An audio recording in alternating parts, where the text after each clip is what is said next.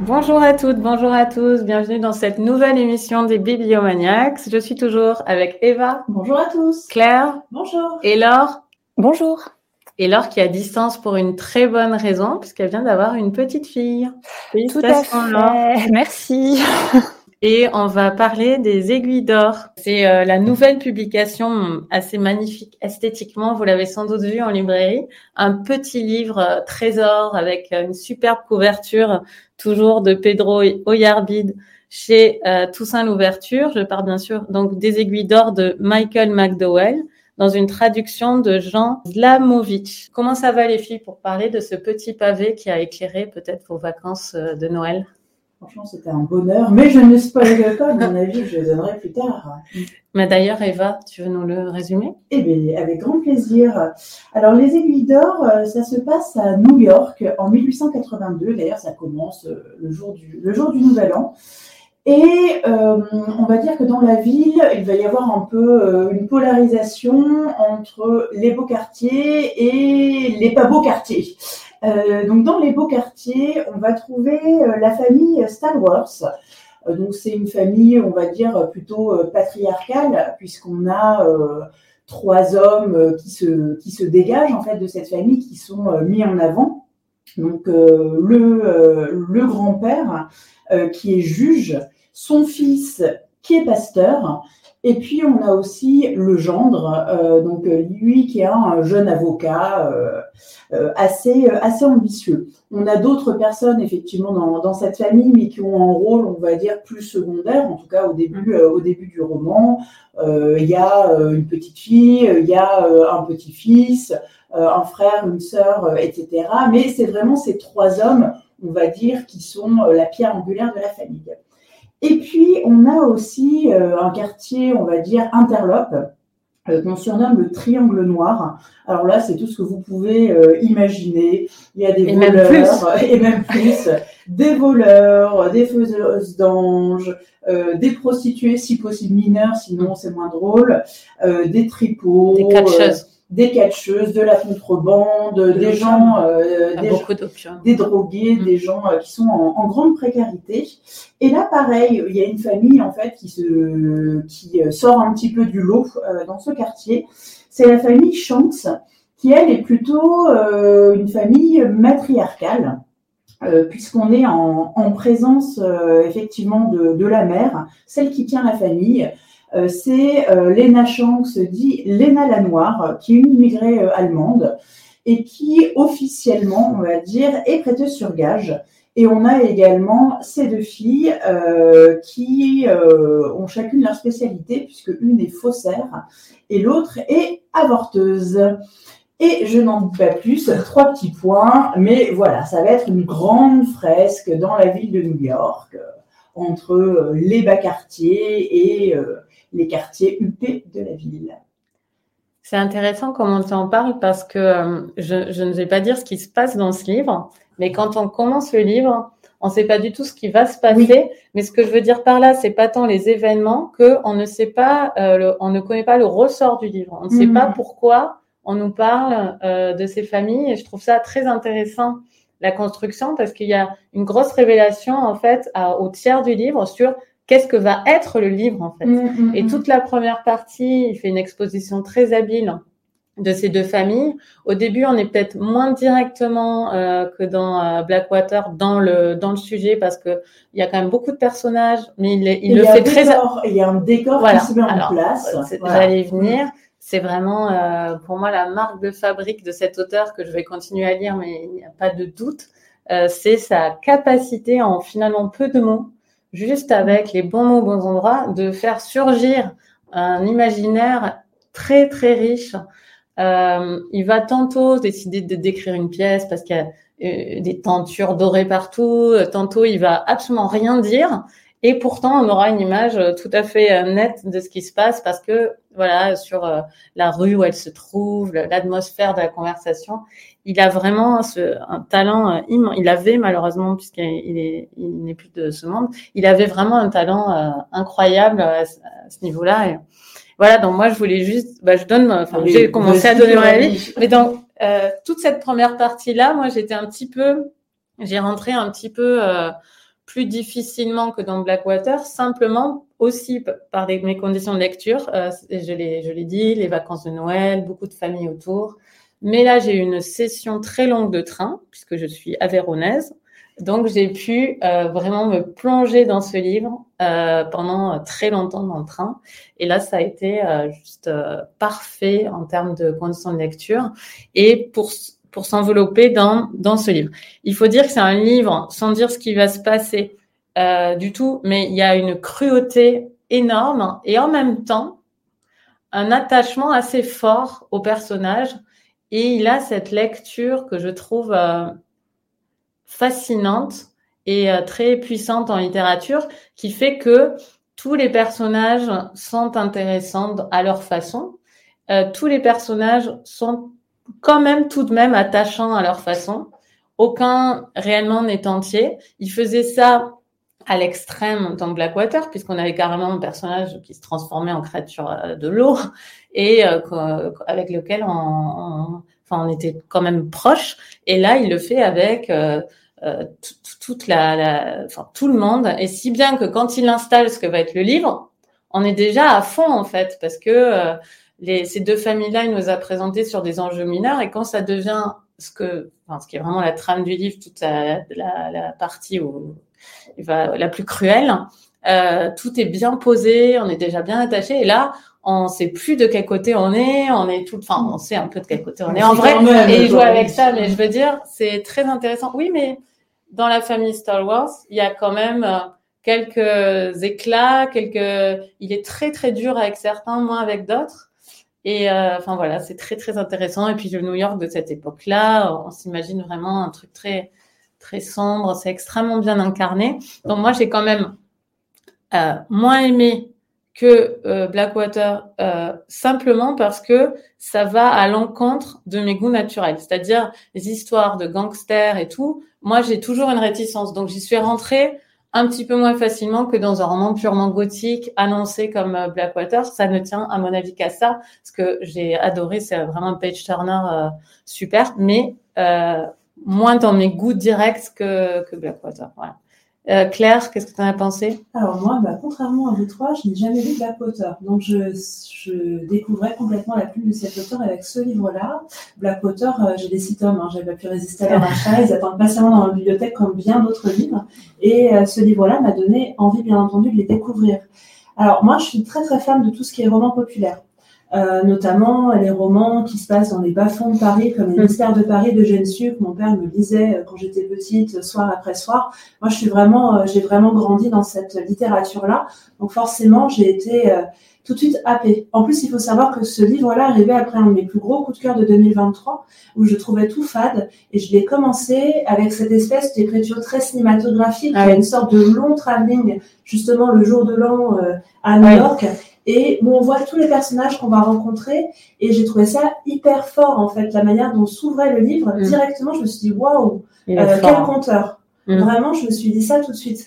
Après, comme tu le disais, c'est justement, il a une façon de nous faire euh, appréhender tous les personnages sans forcément de manière manichéenne. Il les, enfin, il les décrit pas forcément de manière manichéenne, même si forcément il y en a pour moi qui sont plus mauvais et d'autres plus bons. Mais j'aime bien le fait qu'il y ait des blocs, il y a des côtés, même dans les euh, malfrats, il y a un côté très euh, justement attachant. Ils font des crimes, mais est-ce que vraiment c'est pas aussi la situation qui fait que il y a toujours un côté très euh, explicatifs, mais qui laisse la part de l'imaginaire aussi au lecteur. C'est-à-dire que nous, on peut reconstituer aussi euh, avec nos émotions, notre façon de ressentir les personnages, on peut reconstituer aussi des, des trous, enfin des blancs en fait dans l'histoire, et je trouve ça génial. Après, euh, ce que j'ai trouvé super et ce qui m'a frappé dans le résumé aussi de d'Eva, c'était un, un, côté euh, très patriarcal opposé à un côté très mm. matriarcal. Et j'ai trouvé que finalement, ça donnait une strate différente en fait à l'antagonisme. D'un côté, les hommes qui ont l'argent, qui ont le pouvoir, et face à ça, une lignée de femmes qui justement avec les données inhérentes aux femmes à cette époque-là essaie de faire du mieux possible. Et ça, j'ai trouvé que ça rajoutait une strate supplémentaire au, à ce roman populaire qui était passionnante et qui m'a frappé quand tu as fait le résumé, mm. je n'y avais pas pensé avant. Euh, donc j'ai vraiment trouvé ça génial. Euh, pour moi, il y a euh, des descriptions, il y a des rebondissements. Et ce que tu disais aussi, Coralie, le fait qu'il y ait cette trame qui s'installe, moi ce que j'ai trouvé très très fort, c'était qu'il y ait une première trame, une première, euh, un premier arc narratif et d'un coup, il y en a un autre qui rebondit et qui change tout, oui. et qui est déjà une partie, enfin, comme si le roman s'orchestrait finalement en deux parties, dont une partie finalement qu'on n'a jamais vu venir avec le rebondissement final, mm. qui est juste assez dingue, qui donne un coup d'accélérateur à ce pavé, alors qu'on est depuis longtemps dans l'univers, qu'il y a déjà plein de mm. choses qui ont été résolues, et d'un coup, il y a ça qui arrive, sans spoiler du tout, et euh, waouh, tu te dis le pavé, euh, je vais le finir et j'ai pas la sensation que c'est un pavé que je suis en train de lire, c'est trop court, bien trop court. Et euh, ça m'a fait penser aussi à des ambiances, donc je disais, il y a une écriture très cinématographique. Ça m'a fait penser aux ambiances des films de Scorsese, mm. euh, que ce soit Gang of New York, ou justement le côté un petit peu euh, bas-fond new-yorkais, et aussi Le Temps de l'innocence que j'adore, l'adaptation du, du roman de Wharton par rapport au Star Wars, justement à ces grands salons, à ces froufrous, à cette cruauté, etc. Donc c'était vraiment une magnifique lecture. C'était ma première lecture de l'année 2024 et j'ai adoré. Je veux tout découvrir de Michael McDowell. Ah, et je voulais juste dire ce qu'il installe très très bien au début pour te répondre sur le premier arc narratif, c'est cette euh, obsession de la réputation avec le, le, jeune qui qui va justement perdre au jeu, etc. C'est vraiment super. Euh, c'est l'obsession de la des Star Wars pour leur, leur réputation est hyper bien campée avec ce, ce petit. Et puis on pense que c'est une histoire d'ascension sociale, mmh, comment ça. ils vont exploiter les parents. Et finalement, ce n'est pas que ça, c'est mmh. là où c'est super fort. Ce twist est très très très fort. Eva, Eva, alors? Et ben, euh, moi, franchement, c'est un, c'est un gros coup de cœur pour moi. Alors, j'avais lu Blackwater, mmh. euh, les six tomes, et euh, franchement, j'avais bien aimé. Ça avait été une très bonne lecture. Euh, mais c'est vrai que Blackwater, c'était un côté, bah, comme tu le disais tout à l'heure, euh, plutôt gothique, mm. fantastique. Donc en fait, je ne savais pas trop à quoi m'attendre mm. pour les aiguilles mais je pensais que ça allait être un petit peu dans la même lignée. Euh, et finalement, euh, non. Donc faut le dire aussi, parce que mm. Blackwater, on en a déjà, déjà euh, tellement parlé. Euh, c'est un livre là qui est absolument pas fantastique. Il y a ce côté un peu gothique, mm. entre guillemets sombre, mm. mais c'est un livre plutôt effectivement entre guillemets réaliste versus versus Blackwater. Et surtout, enfin toi tu disais que tu avais préféré Blackwater. Moi j'ai trouvé que c'était vraiment le cran du dessus en fait avec les aiguilles d'or euh, où j'avais quelques bémols avec Blackwater, mais là je trouve qu'il a réussi une fresque vraiment euh, foisonnante.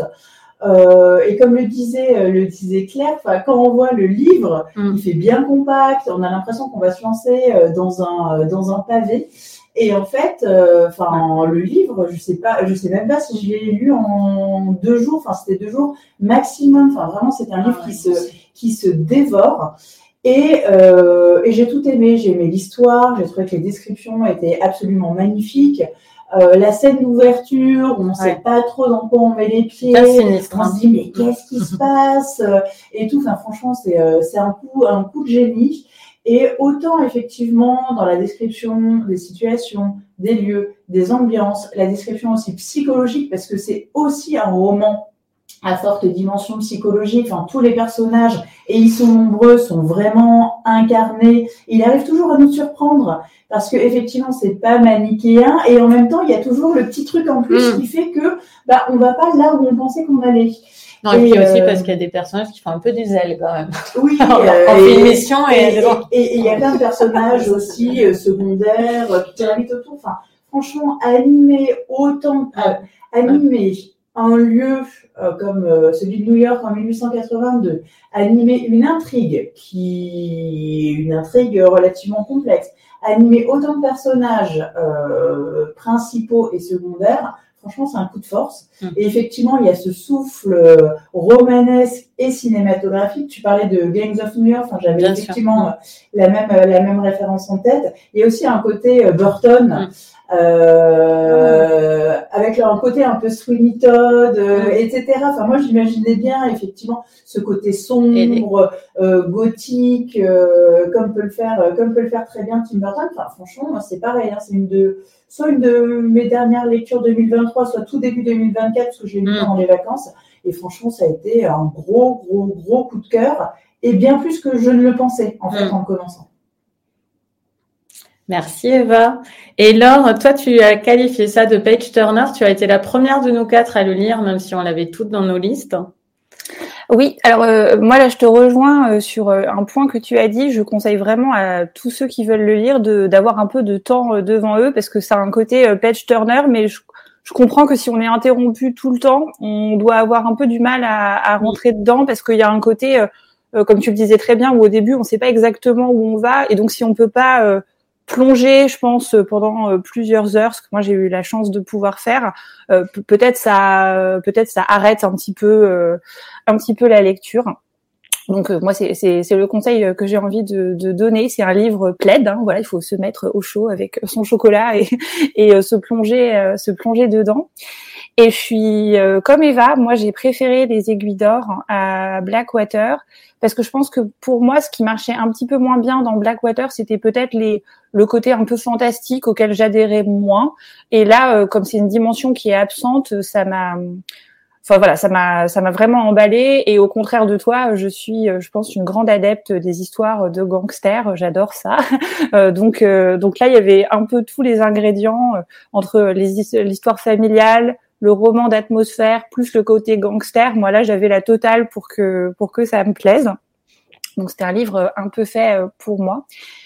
Je suis d'accord avec beaucoup de choses que vous avez dit, donc je vais pas les répéter. Moi, ce qui m'a ce qui m'a beaucoup euh, impressionné, c'est que en un sens, je trouve que euh, tout en étant pas manichéen et en étant assez subtil, il arrive à faire un truc qui pour moi est assez incroyable, c'est qu'il joue quand même avec des stéréotypes. C'est-à-dire que tous les personnages, même les quartiers, on est dans un truc quand même bon il y a, y a, le côté très bourgeois, un peu presque blanc, j'ai envie de dire, de la ville, et puis le triangle, voilà, le, le, triangle un peu sombre qui est décrit comme des bas-fonds, et vraiment il y va, enfin comment dire, il s'en donne à cœur joie et il y va à fond dans la dans la description du sordide, enfin du euh, de la misère opposée à la richesse, et vraiment il il campe voilà ces deux univers, voilà, que comme vous l'avez bien dit, les hommes d'un côté, les femmes de l'autre. Il y a un côté très euh, noir et blanc, euh, et tout en faisant ça et en ayant des personnages qui sont aussi pour moi des stéréotypes. Enfin voilà, le, le patriarche, la jeune colombe virginale, fan de Dieu, euh,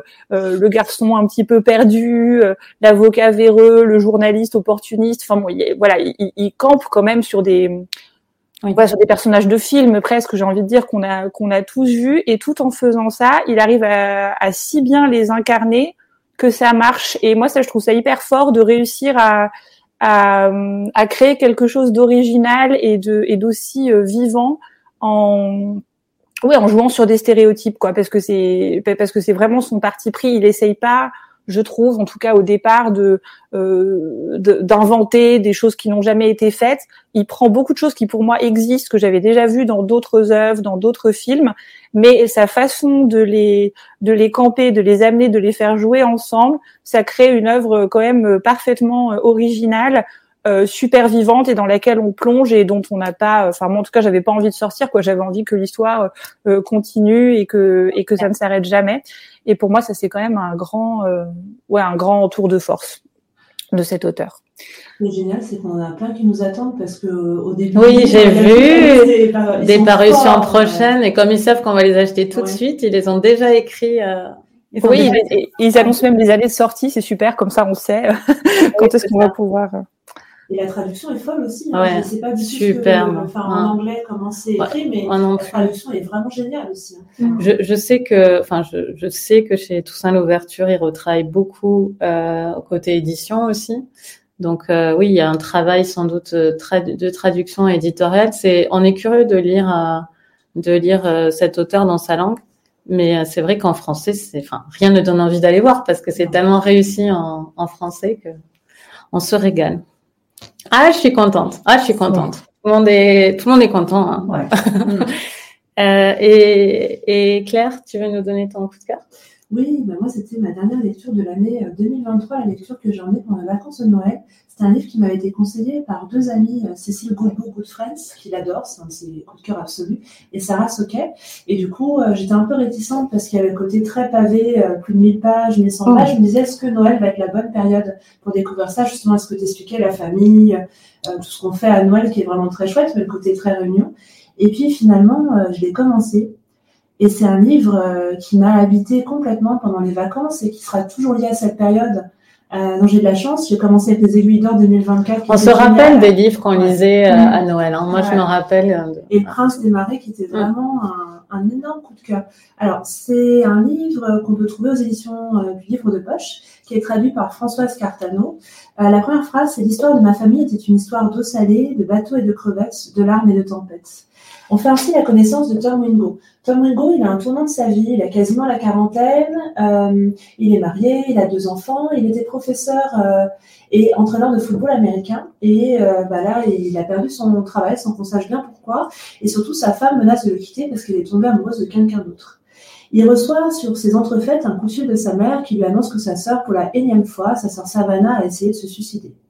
Alors, elle a euh, essayé de se suicider à New York et du coup, il va aller la voir. Et là, il va faire la connaissance d'une psy qui s'appelle le docteur Lowenstein et euh, il va commencer à discuter avec elle et se rendre compte qu'en fait, Savannah a tout oublié de leur passé, de leur histoire, mais que son corps se souvient. Et que pour l'aider, finalement, il va peut-être devoir libérer la parole de la famille et raconter ce qui est arrivé au Wingo, sur cet îlot en Caroline du Sud. Donc c'est un roman qui fait euh, plein d'allers-retours et j'adore ce type de roman-là, entre présent et passé.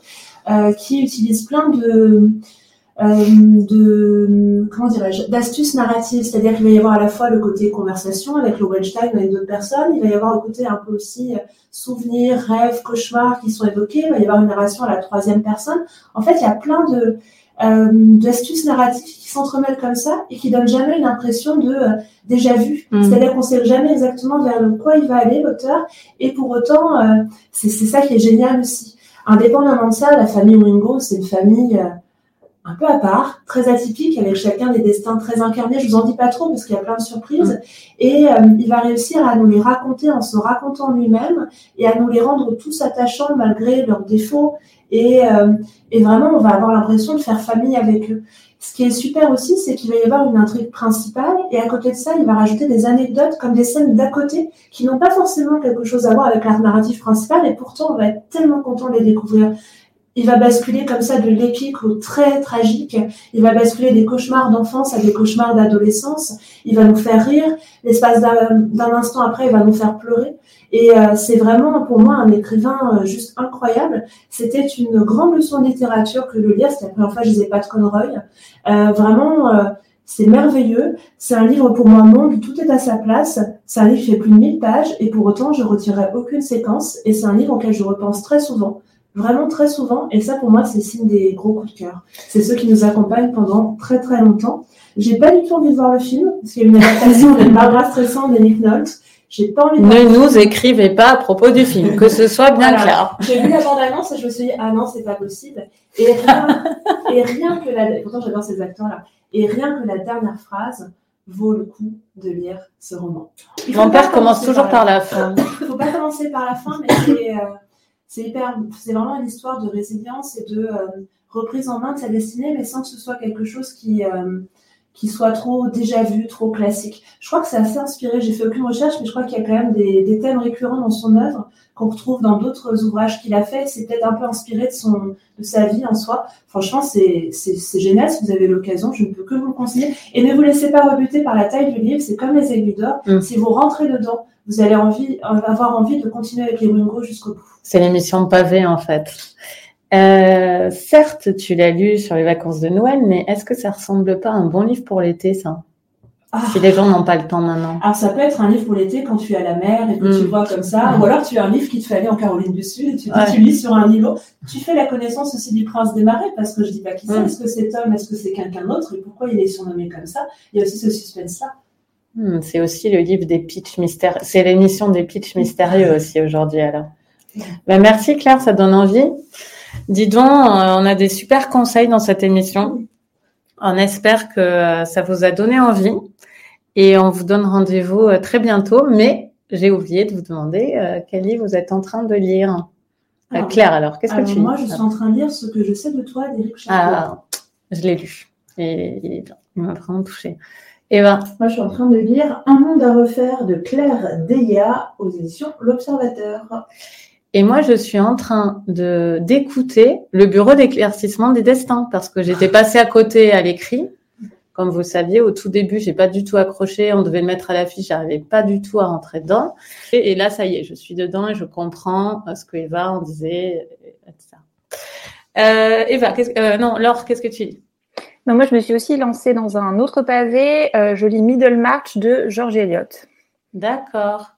On vous souhaite à toutes et à tous d'excellentes lectures et on se retrouve dans deux semaines. À bientôt. À bientôt. Au revoir. Au revoir. Au revoir.